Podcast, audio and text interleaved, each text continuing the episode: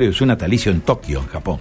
Bueno, en línea a esta hora de la mañana el ministro de Seguridad de la provincia, Claudio Brilioni. Con él vamos a hablar. Ministro, un gusto, ¿eh? Buen día.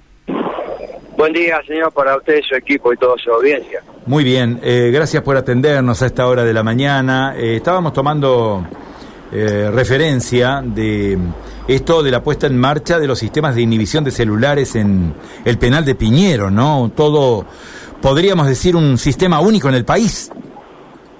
Así es, si bien es cierto, eh, hay otros sistemas instalados no solamente en otras cárceles del país, sino inclusive en la provincia de Santa Fe, pero eh, ustedes saben que la tecnología en materia de comunicaciones avanza a pasos agigantados, así que los sistemas que nosotros teníamos ya eran obsoletos y prácticamente no tenían utilidad. Lo mismo pasa con aquellos sistemas que eh, tienen en otras provincias. Así que el nuestro, que incluye el sistema de comunicaciones 4G, es uno de los primeros.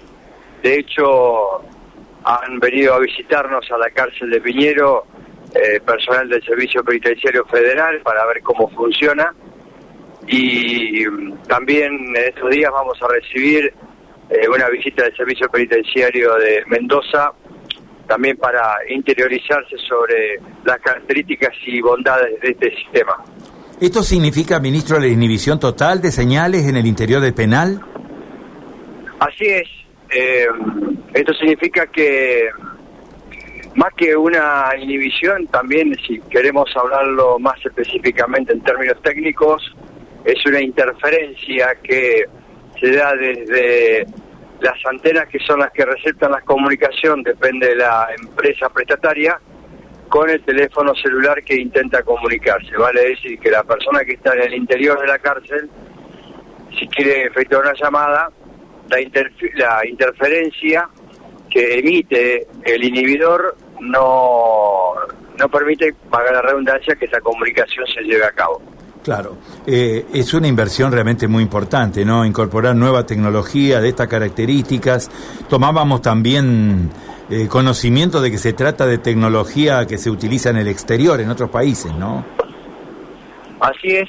Eh, en esta adquisición de esta tecnología ha participado muy activamente ya desde el año pasado el INVAP, que era el que realizó un relevamiento de campo donde dimensionó el sistema haciendo inclusive simulaciones de cobertura.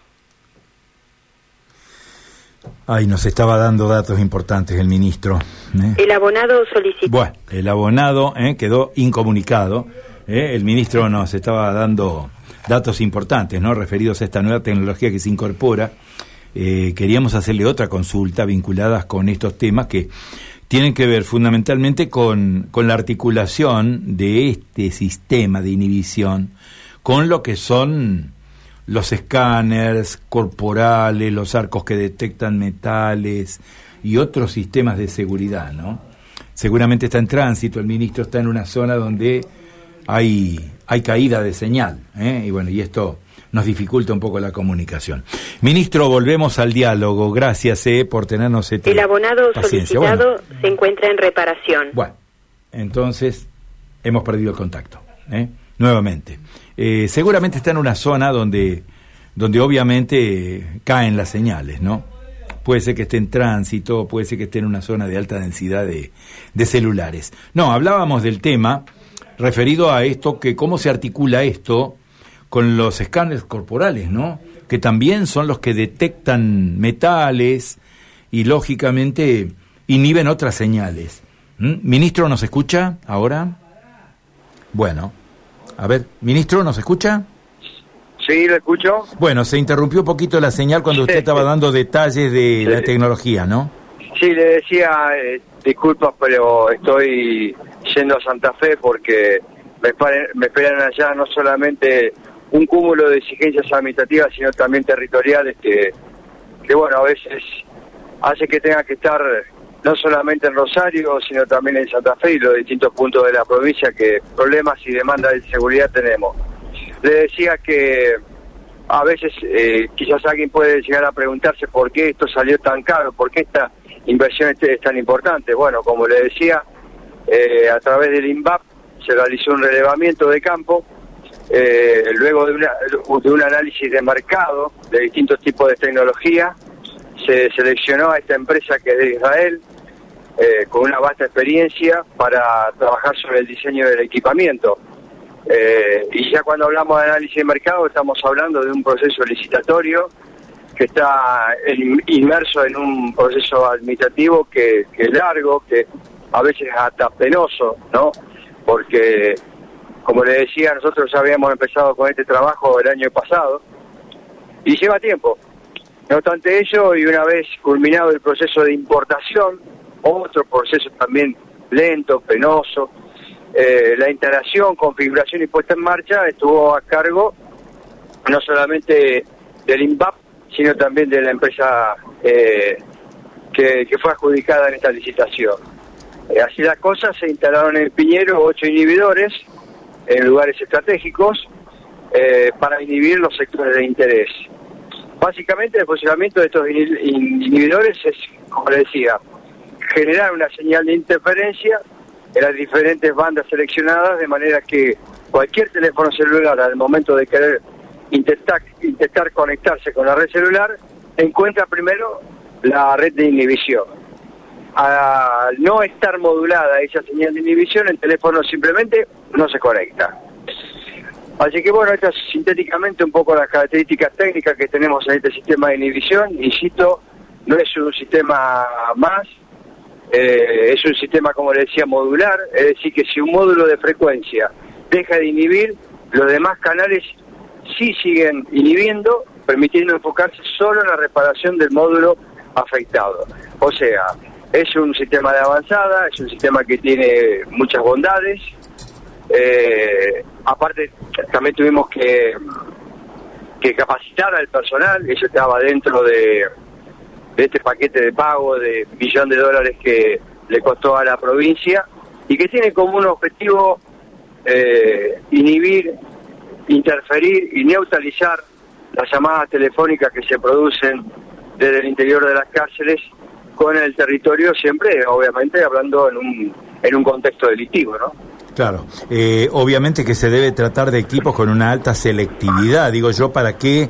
Para no inhibir tampoco las señales de quienes operan el sistema, ¿no? A ver, por ejemplo, directivos, personal de personal que tiene que ver con la conducción, con las responsabilidades del penal o las responsabilidades sobre el penal, me imagino que serán equipos selectivos en ese sentido, ¿no?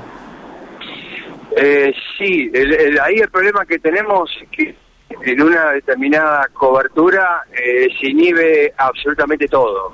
O sea, nosotros buscamos justamente eso, inhibir absolutamente todo pero eh, dejando a resguardo aquellos sectores en los cuales los distintos estamentos de conducción del servicio penitenciario necesitan comunicarse no solamente por cuestiones administrativas, sino también operativas y, logísticas. Vale decir que los jefes del servicio penitenciario provincial, en el caso que necesiten eh, alguna comunicación de esta característica, llámese administrativa, operativa o logística, eh, si no están dentro del área de, resguardo de esa inhibición, obviamente no se van a poder comunicar, con lo cual van a tener que desplazarse hacia esos lugares para llevar adelante la comunicación. un desplazamiento que no es grande, son apenas unos pasos, porque también tuvimos que tener en cuenta de que si nosotros hacíamos una cobertura total de inhibición absoluta, eh, también eh, corríamos riesgo de dejar sin, sin señal y sin comunicaciones eh, las zonas aledañas a la cárcel. No nos olvidemos que tenemos una comuna en la localidad de Piñero y también tenemos estaciones de servicio, tenemos una ruta que cruza frente a, a la cárcel que obviamente no, no, no debemos tocar porque aparte también el ENACON, que es el ente nacional de control de las comunicaciones, no lo permitiría por ley.